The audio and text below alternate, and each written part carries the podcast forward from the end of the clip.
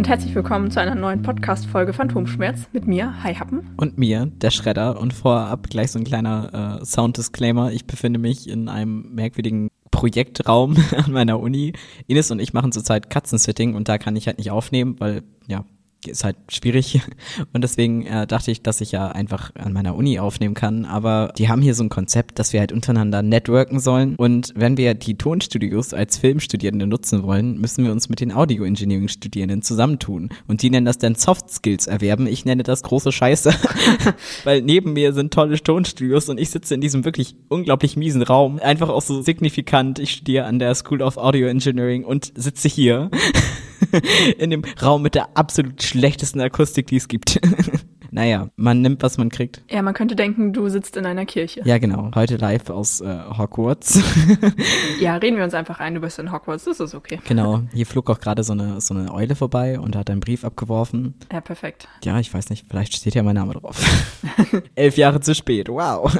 Was war denn dein Hassmoment der Woche? Das war tatsächlich heute beim Arbeiten. Ich hatte, ungelogen, ich hatte nur eine Stunde an der Kasse, ne? Und ich habe direkt die zwei schlimmsten Kunden ever erwischt. Ich versuche mich mal kurz zu halten, aber es war wieder so ein typischer What the fuck, warum machen Menschen sowas Moment? Also wir haben ja unseren Club, also quasi unsere Kundenkarte und dann gibt's halt für die Clubmitglieder, also das kostet übrigens nichts extra. Nur mal so. Also dafür muss man nur seine Handynummer einmal sagen für die Anmeldung. Ja, und wir haben halt diesen Club und da gibt's dann immer Angebote und das ist schon krass. Also da sind Sachen teilweise echt stark reduziert. Ja, aktuell ist da halt so komische Wolle im Angebot und dann war da ein älteres Ehepaar und die haben ganz viel Wolle gekauft und dann habe ich gefragt, ob sie im Club sind und dann habe ich schon so eine pissige Antwort bekommen, so nein, brauchen wir nicht. Und dann habe ich sie halt darauf hingewiesen, dass sie aber nur dann das Garn günstiger bekommen.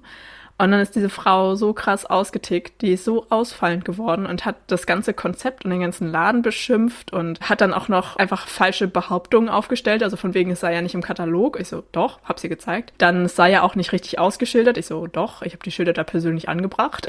das ist richtig ausgeschildert. Ja, dann hat sie halt ihren ganzen Einkauf einfach wieder aufs Band gelegt und ist halt abgezogen. Von wegen, ja, dann kauft sie lieber woanders teurer ein als in so einem Scheißladen. Und ja, sowas hätte es ja früher nicht gegeben. Und ich war einfach nur so, what the fuck, was passiert hier gerade? Wow. Das hat mich so wütend gemacht, weil irgendwie, ja, okay, wenn du mit diesem Konzept nicht einverstanden bist oder manche Leute finden das halt auch doof, da ihre Nummer anzugeben, ist ja auch in Ordnung, ist ja jeder manns Privatsache so oder persönliche Entscheidung, aber dann so ausfallen und so unhöflich auch mir gegenüber zu werden, weil ich denke mir so, ja, ich bin halt auch nur ein Dienstleister an der Kasse. Es ist nicht mein Laden. Es ist eine Kette. Das Konzept kommt aus Schweden. Also ich bin also die letzte Person, die da irgendwas dran ändern kann oder da irgendwas dran mitentschieden hat. Warum muss sie dann mir gegenüber so unfreundlich werden? Also und das Ganze auf einem Montagmorgen um halb zehn. Die Leute haben echt nichts Besseres zu tun. Das ist so krass. Hättest du gleich irgendwie das Kleingeld um die Ohren werfen müssen? Ja, hinterher fällt einem immer ein, was man alles hätte sagen können. Mein Freund hat vorgeschlagen, ich hätte ihr ja mal sagen können, dass die Leute früher auch nicht so unfreundlich waren. Ich habe in dem Moment einfach gar nichts gesagt, habe sie einfach machen lassen, habe nicht versucht, sie aufzuhalten, weil ganz ehrlich, solche Leute möchte ich auch einfach nicht als unsere Kunden haben. Und wie ich das so einschätze, ich glaube, wir generieren wirklich viele Leute durch dieses Clubangebot. Also wir kriegen dadurch viele neue Kunden und viele Stammkunden. Dass da jetzt dieser eine Troller nicht mehr bei uns kauft, ist dann, glaube ich, nicht so schlimm. Blöde Kuh. ja, halt echt. So, das finde ich so krass. Also wie gesagt, ne, wenn sie, wenn sie das nicht okay findet und nicht bei uns kaufen möchte, in Ordnung, aber warum muss man dann so beleidigend werden? Also das verstehe ich halt echt nicht. Du hast das ja nicht gemacht, so du bist ja nicht irgendwie der Katalysator nee. für. Das ist ja nicht deine Dienstleistung, dich anscheißen zu lassen, sondern Dinge zu verkaufen. Genau. Du machst doch nur deinen Job so. Ja, halt echt so. Naja, was war denn dein Hassmoment? Mein Hassmoment ist eigentlich eher so eine, so eine Angewohnheit von mir. Also, wir haben ja schon mal über das Thema Nein sagen geredet. Nein sagen bringt dann auch nichts, wenn einem nicht zugehört wird. Ja, super. Also, mein Problem ist, dass ich halt sehr konfliktscheu bin. Das heißt, ich sag wirklich bis zum letzten Moment nicht und dann explodiere ich immer. Und dann kommt halt immer die große Überraschung, ja, wieso hast du denn nichts vorher gesagt? Oder keine Ahnung, diese Sprüche, weißt du? Ja. Und heute war wieder so eine Situation, ich will auch gar nicht weiter drauf eingehen, aber das ist halt echt so was, was mich halt extrem ärgert. Dann traut man sich mal Dinge anzusprechen, was halt schon Überwindung ist und dann sehen es die Leute nicht ein und dann kriegt man vorgeworfen, dass es eine Überreaktion ist und dass man es an der einen Situation festmachen würde. Aber nein, es ist nicht nur die eine Situation, es ist halt meistens was, was sich halt ewig die ganze Zeit schon angestaut hat. Man hat es nur die ganze Zeit immer irgendwie dann hingenommen und irgendwann ist es halt einfach so dieser Tropfen, der das fast zum Überlaufen bringt.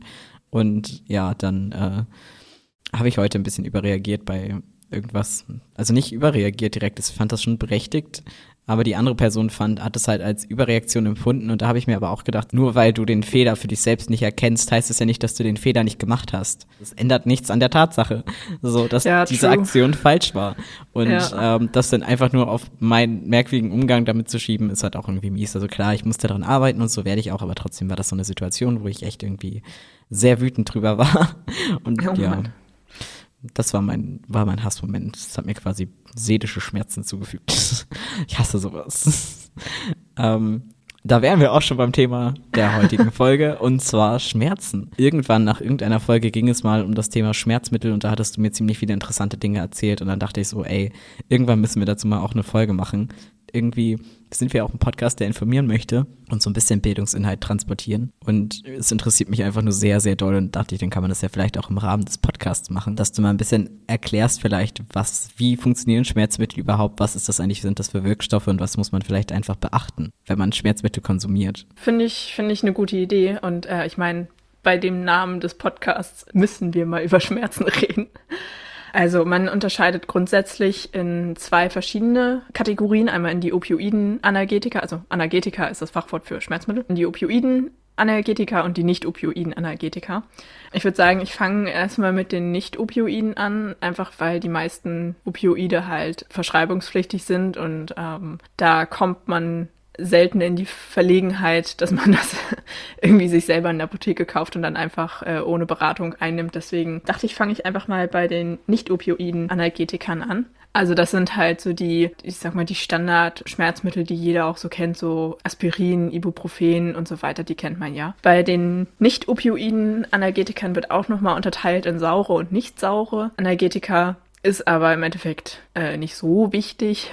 aber die sauren, das ist halt eben sowas wie äh, Acetylsalicylsäure, also ASS, also das, was in Aspirin drin ist. Ibuprofen, Naproxen, Diclofenac, hat man vielleicht alles schon mal gehört. Der Unterschied zwischen den sauren und den nicht sauren ist eigentlich gar nicht so groß. Sie wirken im Endeffekt relativ ähnlich, aber ein bisschen differenziert. Die nicht sauren, das ist zum Beispiel Paracetamol oder eben auch äh, Metamizol, auch als Novalminsulfon bekannt. Das kennt man vielleicht auch schon mal. Das musste ich eine ganze Zeit lang nehmen. genau, also der einzige Unterschied ist eigentlich, dass die nicht sauren halt ein bisschen anders im Körper wirken. Äh, das hat ein bisschen was mit pH-Wert und sowas zu tun. Deswegen sind die zum Beispiel nicht entzündungshemmend. Also äh, zum Beispiel Ibuprofen ist ja auch entzündungshemmend und fiebersenkend. Das ist Paracetamol zum Beispiel nicht. Also immer bei allen so entzündlichen Fiebererkrankungen so ist zum Beispiel äh, Ibuprofen immer ein bisschen besser geeignet als Paracetamol. Wobei Paracetamol auch gegen Fieber hilft, aber naja. da komme ich auch nachher nochmal drauf zu Paracetamol. Das ist nämlich irgendwie, ich weiß immer nicht, was ich von Paracetamol halten soll, weil es irgendwie, irgendwie ist es cool, aber irgendwie auch nicht. ja, vereinfacht gesagt, wie funktionieren die? Es wird halt einfach ein bestimmtes Enzym gehemmt, welches einen bestimmten Botenstoff im Körper produziert, beziehungsweise halt synthetisiert. Und wenn ich dann halt dieses Enzym, das ist das äh, COX-Enzym heißt das, also COX, wenn ich das hemme, wird halt eben diese, dieser Botenstoff, also das sind die ganzen Prostaglandine, hat man vielleicht auch schon mal gehört. Natürlich. Äh.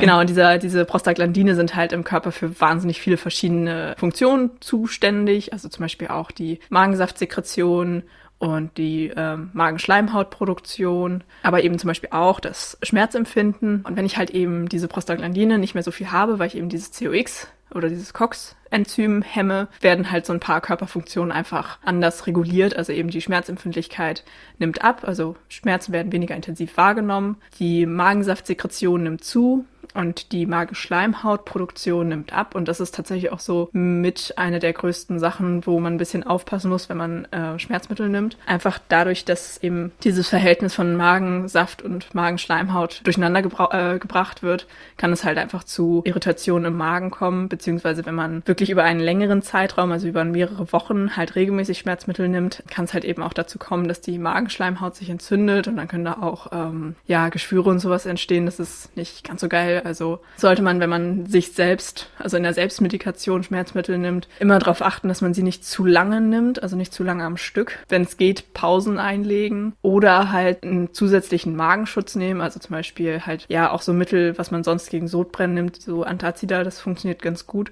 weil das halt eben überschüssige Magensäure bindet. Aber da sollte man sich dann eher in der Apotheke nochmal beraten lassen, beziehungsweise wenn man Schmerzmittel über einen so langen Zeitraum nimmt, ohne vorher mit einem Arzt gesprochen zu haben, dann sollte man spätestens dann mit einem Arzt sprechen. Das ist eigentlich bei allen Themen bei uns, worüber wir so sprechen, so, wenn was auch immer du hast länger als zwei Wochen anhält, dann solltest du eigentlich einen Arzt aufsuchen. genau, das ist das eine. Also das mit dem Magen ist so eine Sache. Und das zweite ist halt, dass es einfach auf Dauer auf die Niere geht, weil die Niere das ja alles ähm, am Ende rausfiltert. Also für den Körper sind ja auch Arzneimittel quasi Gifte. Also der Körper behandelt das ja wie Gift. Dementsprechend wird das alles über die Niere ähm, ausgeschieden und abgebaut. Und wenn man halt dann die Niere permanent mit Schmerzmitteln überlastet, dann kriegt man einfach eben irgendwann Nierenschäden. Zumal auch die nicht-opioiden Analgetika auch die Durchblutung der Niere beeinflussen. Also das ist halt so das Nächste, dass man einfach vorsichtig sein muss mit der Niere. Deswegen sollte man zum Beispiel auch immer einen gewissen Abstand einhalten. Ich glaube, der ist alle sechs Stunden maximal eine Einzeldosis. Einfach, dass nicht so viel Wirkstoff auf einmal in der Niere ankommt, sondern dass die Niere das kontinuierlich nacheinander abbauen kann, eben damit es nicht zu Nierenschäden kommt. Was kann passieren, wenn man das trotzdem macht? Also das ist genau, das ist nämlich zum Beispiel die Besonderheit an Paracetamol. Also man hat bei allen Arzneimitteln eine sogenannte therapeutische Breite. Das ist quasi, wenn man die Wirkstoffkonzentration im Blut in einem in einem Diagramm zeichnen würde, also als Graphen zeichnen würde. Und dann könnte man unten eine Linie ziehen. Das ist halt die Mindestkonzentration des Wirkstoffes im Blut, der benötigt wird, damit überhaupt eine Wirkung eintritt. Und dann könnte man oben noch irgendwo eine Linie ziehen. Das ist halt die maximale Konzentration. Und danach wird's halt toxisch für den Körper, also giftig. Und dieser Bereich dazwischen, also zwischen wirkt schon, aber ist noch nicht toxisch. Das ist die therapeutische Breite und das ist halt für jeden Wirkstoff individuell, je nachdem, was es halt ist und was es macht und was es kann. Und das Interessante ist, dass bei Paracetamol dieser, diese therapeutische Breite relativ gering ist. Also die Differenz zwischen wie viel Wirkstoff brauche ich und wie viel darf ich maximal haben, ist halt gar nicht so groß, was super gefährlich ist, weil sich erschreckend viele Leute tatsächlich versehentlich einfach mit Paracetamol umbringen. Einfach weil, ja, Paracetamol ist ja so ein bisschen bekannt als so harmlos, weil es relativ relativ wenig Nebenwirkungen hat, also weniger im Vergleich zum Beispiel zu Ibuprofen oder so. Diese therapeutische Breite ist halt einfach gering oder relativ gering. Dementsprechend, wenn du halt einfach aus Übermut zu viel Paracetamol nimmst, dann vergiftest du dich damit einfach. Und das liegt daran, dass Paracetamol in der, in der Leber zu lebertoxischen Stoffen abgebaut wird, ganz regulär. Es gibt dann aber sofort ein anderes Enzym, was eben diese Lebertoxine sofort quasi unschädlich macht. Wenn ich jetzt aber einfach zu viel Paracetamol habe, ja, entstehen halt zu viele von diesen lebertoxischen Stoffen, die dann nicht ja, neutralisiert werden können, weil von dem anderen Stoff nicht genug da ist. Und dann habe ich halt diese ganzen Lebertoxine in der Leber, was halt Leberschäden verursacht verursacht. Und dementsprechend, also ja, bei Paracetamol sind es eher Leberschäden, bei den anderen sind es eher Nierenschäden, wobei es eigentlich auf beides geht, weil ja die ganzen Arzneimittel ja sowohl in der Leber als auch in der Niere verarbeitet werden. Deswegen sollte man bei Paracetamol auch, wenn da die Nebenwirkungen nicht ganz so krass sind, also zum Beispiel Paracetamol ist ja, ich sag mal in Anführungszeichen, so harmlos, dass man es sogar Kindern und ähm, Schwangeren geben kann. Ja, man muss da halt trotzdem vorsichtig sein. Nur weil es wenig Nebenwirkungen gibt, heißt es nicht, dass es nicht gefährlich sein kann. Ja, beziehungsweise ähm, du stirbst halt halt langsam an Leberversagen und dann an Nierenversagen. Und das kann halt über mehrere Tage hinweg passieren. Und du merkst es halt nicht, weil, das, weil die Symptome halt super unspezifisch sind. Und vor allen Dingen kann es auch alles Mögliche sein. Es kann sich dann auch einfach anfühlen wie, keine Ahnung, ich habe halt Bauchschmerzen und irgendwie fühle ich mich fiebrig oder so. Oder einfach allgemein schlapp. Denkst ja nicht, dass du dann gerade an Leberversagen stirbst. So. Und das Ding ist halt, wenn das Gewebe erstmal abstirbt, dann kannst du da halt auch nicht mehr was wirklich gegen machen. So, und der Zug ist dann halt irgendwann einfach abgefahren. Und dann, äh, ja, dauert das irgendwie, weiß ich nicht, bis zu fünf Tage, wenn du versehentlich einmal eine Überdosis eingenommen hast, was du halt nicht sofort merkst. Weil wenn du es nicht auf einmal nimmst, reagiert der Körper da ja auch nicht sofort drauf. Also die meisten Stoffe, wenn du sie zu viel auf einmal nimmst, reagiert der Körper halt sofort, zum Beispiel mit Erbrechen und Übelkeit, ne? Wir kennen es alle vom Alkohol. Wenn man zu viel trinkt, steuert der Körper irgendwann einfach gegen, sagt einfach, okay, alles aus der Verdauung wieder raus, bevor wir noch mehr aufnehmen. Wenn du jetzt aber Paracetamol zum Beispiel nimmst und sagst, okay, ich habe Kopfschmerzen, ähm, nehme ich mal direkt zwei Tabletten. Okay, dann haben die irgendwie nicht so richtig gut funktioniert, nimmst du eine Stunde später nochmal drei dann hast du nachmittags aber irgendwie immer noch Kopfschmerzen und dann nimmst du nochmal drei. Und dann wird es schon schwierig. Du hast ja dann aber nicht dir direkt einen ganzen Blister ins Gesicht gedrückt auf einmal so, sondern halt über einen Zeitraum hinweg kontinuierlich zu viel genommen und dann merkt der Körper das halt nicht und dann spuckst du es halt nicht wieder aus. Ja, und dann ist es halt zu spät so ungefähr. Tja, sollte man nicht unterschätzen, ne? dass man das so mit frei verkäuflichen Schmerzmitteln, was man damit so anrichten kann, wenn man es missbraucht. Ne? Eigentlich ganz krass. Also Ähm, es gibt auch in, also beziehungsweise in Deutschland gibt es ja auch Beschränkungen, wie viele oder wie groß die Packungen maximal sein dürfen, was halt bescheuert ist, weil du kannst einfach in zwei Apotheken gehen und dir zweimal die große Packung kaufen, hast du ja auch eine gewisse Menge. Ja, das stimmt. Äh, was ganz interessant ist, da gibt's Studien zu, dass tatsächlich, also wenn man bei uns Medikamente kauft oder Tabletten, sind die ja immer einzeln verblistert. Also das gibt's ja super selten, dass du so eine Dose bekommst, wo das dann lose drin ist. Also Tabletten sind ja meistens immer einzeln verblistert. In Amerika, das kennt man ja auch so aus Filmen, haben sie ja ganz oft diese kleinen, so gelblichen Döschen, wo dann die Tabletten einzeln drin sind. Und man hat herausgefunden, dass tatsächlich durch dieses Verblistern deutlich weniger Sachen passieren. Also sowohl in Richtung äh, Suizid als auch in Richtung Unfälle. Einfach weil, naja, du musst halt erstmal deine ganzen Tabletten da einzeln aus diesem Blister rausdrücken. Dadurch entsteht halt einfach eine wahnsinnige Hemmschwelle, so viel auf einmal zu nehmen. Wenn du aber so eine Dose hast mit losen Tabletten, das gibst du dir auf die Hand. Und ich meine, wir kennen es alle von Smarties oder Tic Tacs oder so. Oh, hups, das waren zu viele. Oh, will ich jetzt nicht in die Packung zurückprökeln. Okay, nehme ich halt alle. So, ist halt nicht so geil, wenn das irgendwelche Schmerzmittel sind. So. Also, an alle, die sich beschweren, dass da ja auch sehr viel Müll bei entsteht, dadurch, dass alles einzeln verblistert ist. Ja, es ist viel Müll, aber es hat tatsächlich einen guten Grund. Finde ich irgendwie super interessant. Das ist, ich meine, es ist so eine mini kleine psychologische Sache irgendwie, hat aber tatsächlich einen relativ großen Einfluss. Die menschliche Psyche ist schon faszinierend, ne? Ja, genau. Und dann gibt's halt zu den frei verkäuflichen Analgetikern immer so ein so ein paar Besonderheiten, weil sie alle so ein kle ganz kleines bisschen unterschiedlich wirken. Und was ich total interessant fand im Unterricht, das, das hat mich irgendwie total geflasht. ASS, also was man als äh, Aspirin kennt, also Acetylsalicylsäure, hat ja, das kennt man glaube ich auch, ähm, hat ja einen blutverdünnenden Effekt. Es ist halt ein blutverdünnendes Mittel. Vielleicht alle, die sich haben piercen lassen, da kriegt man das eigentlich auch immer gesagt, dass man kein äh, Aspirin nehmen soll, weil das eben das Blut verdünnt und dann eben das halt nicht so geil ist, wenn man sich ähm, irgendwie Metall durch die Haut jagt. Äh, man darf es aber zum Beispiel auch vor OPs nicht nehmen, weil ja, alles, was blutverdünnend wirkt, ist halt irgendwie so ein bisschen ungünstig. Und was ich super interessant fand, ASS ist tatsächlich in geringeren Dosen mehr blutverdünnend als in höheren. Wie geht sowas? Ich weiß nicht, wie es funktioniert, aber also ASS wird tatsächlich einfach auch ganz normal als Blutverdünner verschrieben, so. Das sind dann aber deutlich geringere Dosen, als wenn du es als Schmerzmittel vertreibst. ASS ist ab 100 Milligramm Blut verdünnt und hat da dann auch diesen starken blutverdünnenden Effekt.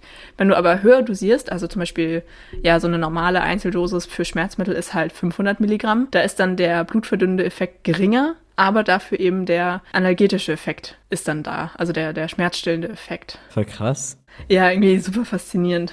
Total. Was ich zu ASS noch sagen wollte, ähm, ASS zum Beispiel ist nicht für, für Kinder geeignet oder sollte man nicht Kindern geben. Also da gibt es das sogenannte Rey-Syndrom. Da gibt es noch nicht so viel Forschung zu, aber dieses Rey-Syndrom steht halt eben in Verbindung mit der Einnahme von ASS. Ähm, und das sind halt einfach Schädigungen von Hirn und Leber bei Kindern eben und deswegen sollte man das lieber vermeiden. Genau, dafür aber dann zum Beispiel Paracetamol hat halt einfach super wenig Nebenwirkungen, ist deswegen auch für Kinder geeignet. Ähm, aber eben da dann aufpassen mit der, mit der Dosierung und tatsächlich, wenn man Paracetamol für Kinder rausgibt, ist meistens dann auch verschreibungspflichtig für Kinder und hängt dann auch vom Körpergewicht ab. Das finde ich auch interessant. Also bei Kindern dosiert man dann nach Körpergewicht und nicht nach Alter, einfach weil Kinder halt in bestimmten Altersgruppen einfach unterschiedlich schwer sind. So, es gibt halt Kinder, die von Anfang an ein bisschen ähm, schwerer sind als andere. So, das ist einfach, weil Kinder sich halt unterschiedlich entwickeln. Finde ich auch immer witzig. So, ja, wie schwer ist das Kind denn? ähm, ja, gibt's halt auch noch so ein bisschen die weniger bekannten äh, Wirkstoffe. Also Naproxen kennt man vielleicht noch. Da ist der Vorteil, dass es eine relativ lange Wirkdauer hat. Diclofenac hat ein relativ hohes Thromboserisiko. Da muss man immer ein bisschen drauf an, äh, aufpassen. Also Diclofenac ist zum Beispiel in Voltaren drin. Das kennt man vielleicht. Auch so als Salbe. Das ist ganz gut. Ja, oder eben das Metamizol ist halt außerdem, also zusätzlich zum analgetischen Effekt auch äh, spasmolytisch, also krampflösend. Das ist halt eigentlich bei ziemlich vielen Sachen hilfreich. Also zum Beispiel all, bei allen Magen-Darm-Geschichten ist ja auch, dass man dann irgendwie Bauchkrämpfe hat oder eben auch bei Regelbeschwerden ist das auch sehr hilfreich, weil es eben ja auch krampflösend wirkt, was ja oft die Ursache des Schmerzes ist. Das ist halt eben die Sache, warum man mit solchen Geschichten halt eben doch in die Apotheke gehen sollte und da nicht irgendwie was einfach drauf los einnimmt, einfach weil alles irgendwie so seine Besonderheiten hat und da muss man ein bisschen drauf gucken. Genau, dann zu den ähm, freiverkäuflichen Sachen nochmal äh, das letzte, das sind dann die Kombinationsanalgetika, also dass man halt bestimmte Wirkstoffe miteinander kombiniert. Das fand ich auch total interessant und ich habe mir tatsächlich äh, nach dem Unterricht ein bestimmtes Präparat gekauft, einfach weil ich das mal ausprobieren wollte, weil ich immer mit so mit so ekligen Kopfschmerzen zu tun habe, so Spannungskopfschmerzen. Deswegen, da werde ich vielleicht auch noch mal ein kleines Update geben. Also bis jetzt, also ich war halt jetzt eine Woche zu Hause, beziehungsweise zwei. Das heißt, ich war sehr entspannt. Das heißt, ich hatte keine Spannungskopfschmerzen. Das heißt, ich habe halt noch nichts von diesem Schmerzmittel genommen. Also, was ja gut ist, aber ich warte die ganze Zeit drauf, dass ich mal wieder diese komischen Kopfschmerzen bekomme. Einfach um zu gucken, ob dieses neue Mittel besser wirkt als das normale Ibu oder nicht. Auch ein bisschen abartig irgendwie. Also was natürlich ähm, häufig kombiniert wird, ist einfach äh, eben äh, ASS und Paracetamol. Übrigens ASS und Ibuprofen darf man nicht kombinieren, weil sich das gegenseitig ein bisschen äh, beeinflussen kann. Also wenn ihr schon Aspirin genommen habt, dann nicht noch eine Ibu hinterher schmeißen, das funktioniert so nicht. Aber ASS. Wie beeinflussen die sich? Also das ASS vermindert die Wirkung von Ibuprofen, weil nämlich das ASS eine höhere Affinität hat im Körper zu binden. Also es verdrängt quasi das Ibuprofen. Das heißt, wenn ich ähm, ASS nehme und dann noch eine Ibu hinterher schmeiße, dann wirkt die Ibuprofen halt einfach nicht. Und dann kann es mir halt auch schenken irgendwie. Klingt logisch. Beziehungsweise andersrum. Also wenn ich erst die ASS nehme und dann Ibu, wird es eher noch funktionieren, weil dann das ASS eben schon verstoffwechselt wird. Aber wenn ich halt erst Ibu und dann ASS nehme, dann funktioniert es halt nicht. Also man sollte es grundsätzlich einfach lassen, weil es halt nichts bringt so oder da kein Vorteil draus resultiert. Aber was halt eben der Vorteil von Kombinationsanalgetikern ist, dass man eine additive oder sogar potenzierte Wirkung haben kann. Also es gibt so ein Phänomen, dass wenn ich zwei Wirkstoffe kombiniere, also natürlich nur bei bestimmten Sachen und bei bestimmten Kombinationen, aber es kann manchmal sein, dass wenn ich bestimmte Sachen kombiniere, dass dann eben nicht nur deren Wirkung quasi zusammengerechnet wird, sondern dass die sich gegenseitig auch noch, noch mal verstärken, also eben potenziert wirken. Das ist zum Beispiel bei Koffein der Fall. Also Koffein und viele Schmerzmittel wirken halt zusammen. Also Koffein verstärkt die Wirkung von Schmerzmitteln. Kann das eine Koffeinsucht erklären? Ich frage für einen Freund. Ja, das ist möglich. Nee, aber es ist also, ähm, wenn man merkt, dass man Kopfschmerzen bekommt, kann man es tatsächlich auch erstmal mit Koffein versuchen. Also kommt natürlich drauf an, was deine Kopfschmerzen verursacht, aber ja, so normale Alltagskopfschmerzen, da kann man es tatsächlich erstmal mit Koffein versuchen. Beziehungsweise, ähm, wenn man dann auch noch irgendwie zum Beispiel Ibu oder sowas nimmt, äh, das kann sich gegenseitig verstärken. Also es ist gar nicht so schlecht. Das ist tatsächlich auch eine gängige Kombination, Ibuprofen und Koffein zusammen. Das kennt man zum Beispiel als Tomapyrin. Oder eben ASS, Paracetamol und Koffein äh, ist auch gerne genommen.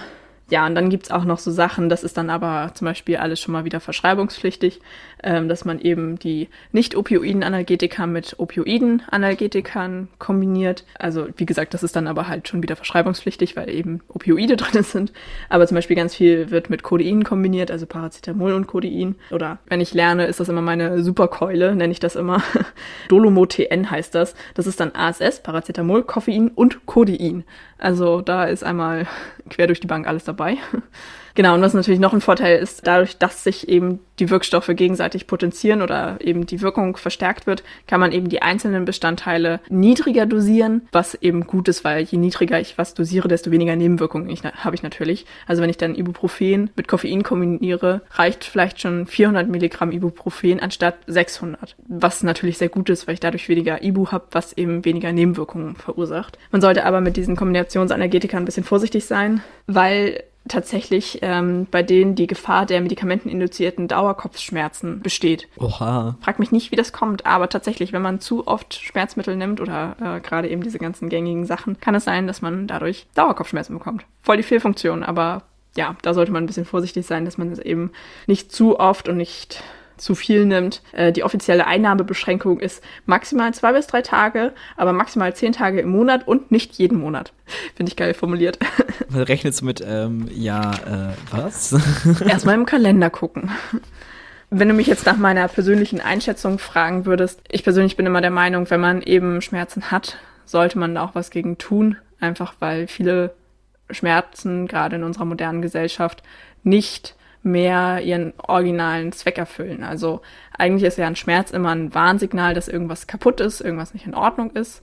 Dementsprechend ist es dann auch wichtig, dass man dem auch nachgeht und guckt, was da kaputt ist. So, wenn ich Marathon laufe und mir tut mein Knie weh, sollte ich vielleicht überlegen, ob ich den Marathon wirklich zu Ende laufen möchte, einfach um mir mein Knie nicht kaputt zu machen. Aber mittlerweile, also zum Beispiel ich mit meinen Kopfschmerzen, ich weiß halt, dass das einfach vom Stress kommt. Das ist einfach von der Anspannung. Da ist nichts kaputt. so, da ist keine, keine physische Verletzung, die ich behandeln muss. Da finde ich es immer ein bisschen sinnfrei, sich dann zu quälen. Und ich meine, dafür haben wir halt die moderne Medizin und ich meine, es ist doch cool, dass ich Schmerzen wegmachen kann. Deswegen denke ich immer, oder auch bei, bei Menstruationsschmerzen, so, das hat ja keinen kein Schutzmechanismus. Das ist ja einfach nur ein ja, Nebeneffekt, sag ich mal. Das ist einfach nur fies. Also einfach nur fies, danke. Und auch da ist es halt einfach, dieser Schmerz ist einfach nur purer Stress für den Körper, der halt nicht sein muss. Ähm, und da finde ich es halt überhaupt nicht verwerflich, dann auch mal Schmerztabletten einzuschmeißen. Und ja, klar, wenn ich mir überlege, wie krass auf Schmerzmittel ich früher war, einfach um trotz meiner Tage in die Schule gehen zu können. Ja, das ist irgendwie nicht geil, dass man dann halt eben Schmerzmittel einnimmt, um weiter an gesellschaftlichen Dingen teilnehmen zu können. So. Ja, aber das ist irgendwie halt, finde ich, auch nochmal ein anderes Thema oder eine andere Diskussion. Ja, und ich finde, solange man eben verantwortungsvoll mit den Schmerzmitteln umgeht, finde ich es in Ordnung, welche zu nehmen. Muss natürlich jeder für sich selber entscheiden und gibt natürlich auch diese Einstellung so, hm, nee, ich will nicht immer sofort Medikamente nehmen, kann ich auch voll verstehen. Ich glaube, das muss man einfach selber so ein bisschen für sich entscheiden. Ich finde es in Ordnung, einfach weil, ja, ich finde, mit manchen Sachen muss man sich nicht rumquälen. Äh, man muss aber natürlich trotzdem vorsichtig sein und eben aufpassen, wie viel nehme ich, wie oft nehme ich es, wie lange am Stück und vor allen Dingen auch, wo kommen meine Schmerzen her? Muss ich das vielleicht mal mit einem Arzt abklären? So, alles so Sachen. Aber ja, wie gesagt, ich finde, solange man da vernünftig und verantwortungsvoll mit umgeht, ist es kein Ding in der Selbstmedikation auch Schmerzmittel zu nehmen. Und dann gibt's noch die ganzen Opioiden, Schmerzmittel. Die sind, wie gesagt, alle verschreibungspflichtig, einfach weil es halt Betäubungsmittel sind. Das ist einfach strenger kontrolliert, weil da eben auch das Missbrauchsrisiko viel höher ist und ähm, auch die ja, ich sag mal, die Gefahr größer ist, weil selbst wenn du Schmerzmittel nicht missbrauchst, sondern einfach nur als Schmerzmittel nimmst, kann es halt trotzdem sein, dass du davon abhängig wirst, also sowohl im körperlichen als auch im psychischen Sinne. Und deswegen ist das alles eben über das Betäubungsmittelgesetz geregelt und da gibt es ganz viele ganz tolle, strenge Auflagen. Grundsätzlich, wie wirken Opioide, Analgetika, ja, Opioide können, wie der Name schon sagt, im Körper an die körpereigenen Opioidrezeptoren binden. Das ist ganz lustig, weil der Körper eigentlich sein eigenes Schmerzmittel hat. Also wir haben halt eben diese Opioidrezeptoren, wo zum Beispiel Dopamin auch dran binden kann. Und das ist zum Beispiel in Stresssituationen oder zum Beispiel, wenn man sich verletzt oder so, dann kann der Körper quasi eigene Schmerzmittel produzieren, einfach um funktionsfähiger zu bleiben. Also wenn ich jetzt irgendwie ein einen schweren Unfall habe oder so. Und dann ist es meistens so, dass der Schmerz am Anfang gar nicht so intensiv ist, einfach weil der Körper das komplett abdeckelt. Einfach weil dir das dann nichts bringt. So, ich sag mal so, wenn du von einem Säbelzahntiger gebissen wirst, dann bringt dir das nichts, liegen zu bleiben, so, sondern dann musst du wegrennen, damit dir nicht noch mehr passiert. So ist halt einfach so eine ja körpereigene Schutzfunktion. Genau. Und dann gibt's natürlich auch ähm, körperexterne Stoffe, die an diese Opioidrezeptoren binden können und natürlich eine viel, viel krassere Wirkung haben. Genau, und ähm, der schmerzhemmende Effekt entsteht einfach dadurch, also im zentralen Nervensystem wird einfach die Schmerzweiterleitung unterdrückt oder gehemmt und peripher, also außerhalb des zentralen Nervensystems, werden tatsächlich auch einfach die Schmerzrezeptoren weniger empfindlich oder es entsteht weniger schnell ein Reiz, der dann aber auch nicht so gut verarbeitet wird. Also alles wird so ein bisschen lahmgelegt quasi. Die Stärke von Opioiden wird tatsächlich immer am ähm, Morphin festgemacht. Also Morphin ist ja das, was man aus Schlafmohn gewinnt. Ähm, also Schlafmond ist ja, also Mond kennen wir alle und äh, ich glaube, der Schlafmond ist, glaube ich, lila. Und das, was wir so bei uns haben, ist, ist ja meistens der rote Mond, das ist Klatschmond, der hat keine Opioide in sich, aber eben der Schlafmond. Äh, und da hat man als erstes das Morphin draus gewonnen. Und äh, Morphin ist da quasi so der Richtwert 1. und daran orientieren sich dann eben die ganzen anderen synthetisch hergestellten Opioide. Also zum Beispiel das Oxycodon. Äh, das hat dann einen Wert von 2, also doppelt so stark wie Morphin. Und dann kommt zum Beispiel Fentanyl. Das hat einen Faktor von 120. Das ist ziemlich krass. Ähm, ich fand das ziemlich lustig, als äh, wir das äh, im Unterricht besprochen haben. Ja, voll krass einfach. okay. Es ist einfach 120 mal stärker als Morphin. Ja, also es gibt auch deutlich weniger potente ähm, Opioide, also zum Beispiel Tramadol hat nur eine äh, Potenz von 0,1 oder Codein auch 0,1 so. Ja, dann wie gesagt Oxycodon 2, Methadon hat auch 2. Ja, und dann kommen so die bisschen krasseren Sachen, Hydromorphon 7,5, Buprenorphin 30 bis 70 und dann eben das Fentanyl, das ist das stärkste, was wir besprochen haben, äh, 120. Fentanyl wird auch ganz viel sowohl in ähm, wie heißt das denn? Also so bei OPs, also es ist meistens auch Bestandteil von so Narkose-Cocktails. Anästhesie? Anästhesie, Dankeschön. Lol. Genau, also äh, wird in der Anästhesie auch viel eingesetzt, aber auch in der Notfallmedizin. Also das ist so das ganz krasse Zeug, was der Notarzt mitbringt nach schweren Unfällen, was dich dann erstmal wegballert. Das ist eben der Nebeneffekt bei Opioiden. Dadurch, dass es eben im zentralen Nervensystem wirkt, haben wir eben auch die ganzen Effekte aufs zentrale Nervensystem.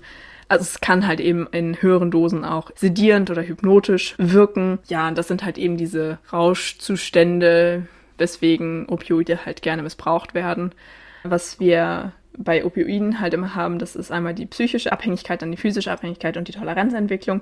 Die Toleranzentwicklung ist halt einfach, dass der Körper ja versucht gegen zu regulieren, also eben mehr Opioidrezeptoren.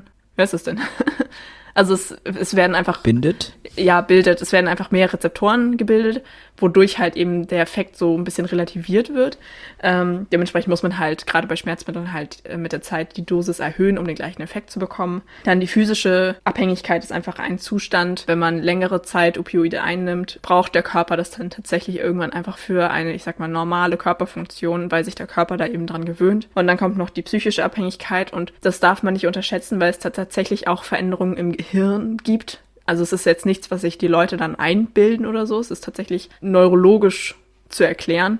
Einfach durch die Wirkung der Opioide wird halt im Gehirn wahnsinnig viel Dopamin ausgeschüttet. Ähm, das ist halt eben der Nebeneffekt davon. Dadurch kommt es halt eben zu einer gewissen Euphorie, wovon man dann quasi abhängig wird. Also wenn ich eben ähm, was einnehme, dann kommt halt eben sofort dieser euphorische oder euphorisierende Effekt und natürlich auch der, ja, die Befreiung vom Schmerz. Und davon wird man halt, oder danach wird man halt quasi süchtig. So, das will der Körper dann immer und immer wieder erleben. Und das ist halt eine super große Gefahr. Und tatsächlich ist es auch, also ich sag mal so, die ganzen Opioide werden wirklich nur bei starken Schmerzen eingesetzt. Also nach OPs, in der Krebstherapie, weiß der Geier was so. Also es ist jetzt nichts, was ich in der Apotheke bekomme, weil ich ein bisschen Kopfweh habe oder weil ich Zahnschmerzen habe oder so. Also es ist wirklich, wie gesagt, so nach OPs oder so oder eben bei ja langanhaltenden Sachen wie Krebstherapie. Ja, und es wird tatsächlich teilweise einfach mit einkalkuliert, dass wenn die Leute mehrere Wochen im Krankenhaus sind, dass sie halt, dass das Risiko eingegangen wird, dass sie abhängig werden, weil man dann ja auch direkt einen sanften Entzug anschließen kann. Also das finde ich irgendwie total heftig. Aber naja, es ist halt so, muss immer ein bisschen überlegen, okay, was will ich? Einen kontrollierten Entzug oder starke Schmerzen? Hm. Mhm. Dann nehme ich halt doch lieber den kontrollierten Entzug irgendwie, einfach weil ja, was ich schon sagte, manche Schmerzen muss man einfach nicht aushalten. Ja, das stimmt. Natürlich haben wir auch bei den Opioiden wieder die Gefahr der Überdosierung und was halt bei Opioiden ganz schwierig ist, dass es halt bei einer Überdosierung immer zu einer Atemdepression kommt, also dass eben die Atmung aufhört, was halt zwangsläufig irgendwie zum Tod führt. Und das kann man tatsächlich auch, also eine Opioidvergiftung erkennt man tatsächlich auch an den Augen, weil sich dabei nämlich die Pupillen ganz doll verengen. Also so ganz, ganz, ganz, ganz doll verengen. Finde ich irgendwie auch interessant, dass sich das so im ganzen Körper irgendwie bemerkbar macht. So sogar in den Augen. Ich hätte gedacht, dass sie breiter werden. Ich bin aber auch unwissend. Nee, das passiert bei anderen Substanzen. Das passiert bei anderen Substanzen. Bei, nee, bei Opioiden werden die Pupillen ganz klein, also echt so, so Stecknadelkopf groß. Oha, krass. Also jetzt nicht so, ich, ich stehe in der Sonne klein, sondern noch kleiner. Aber, wer hätte gedacht, äh, da gibt's tatsächlich die sogenannten Opioid-Antagonisten. Das fand ich auch wahnsinnig interessant. Das sind halt einfach bestimmte Stoffe, die die Opioide aus ihrer Verbindung rausdrängen können, also aus diesen Rezeptoren verdrängen können. Ähm, da haben wir einmal Naloxon und das Naltrexon. Das sind so die beiden gängigsten. Und das ist zum Beispiel auch alles in der Notfallmedizin super wichtig. Ähm, also das Naloxon ist standardmäßig auf allen Rettungswagen immer vorrätig, soweit ich weiß. Einfach weil es eben diese Atemdepression verhindert. Was dann aber andersrum auch problematisch sein kann, weil, also ja, die Leute ersticken dann zwar nicht oder sterben halt nicht an einer Überdosis, sind aber halt, sobald du das Naloxon gibst, sofort auf Entzug, was halt auch scheiße ist sind einfach krasse Effekte irgendwie auf den Körper. Und ich finde das wahnsinnig faszinierend, dass man den Körper so doll beeinflussen kann. Das hat mich jetzt echt im Unterricht stark beeindruckt. Auf jeden Fall. Also ich bin leider ein bisschen von der Zeit getrieben, weil ich den Raum nur noch für eine Minute gebucht habe. Deswegen, was ist denn deine Dauerschleife der Woche? Das ist Till Death Us Do Part von Lord of the Lost. Meine Dauerschleife ist Enlightenment von Total Self-Hatred und Sick of Life von Godsmack. Und wir werden dieses Gespräch nächste Folge noch ein bisschen fortsetzen, weil ich Ja, doch noch gerne. ein paar Fragen habe. Schreib sie dir auf. Wir tauchen ab. Und bis zum nächsten Mal. Bye. Phantomschmerz. Tschüss. Tschüss.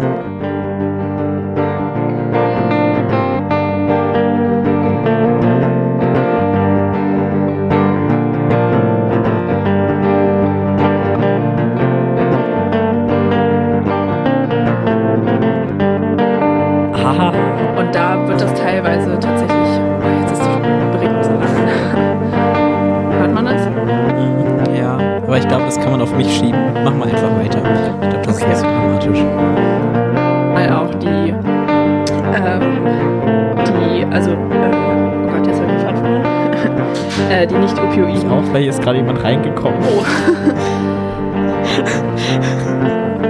Alles gut, mach einfach weiter. Oh mein Gott, macht komische Geräusche. Hast du das gehört? Ja. Oh, Heute ja. Special Guest, der Kühlschrank. Er beschwört Dämonen. der Kühlschrank hört die Signale.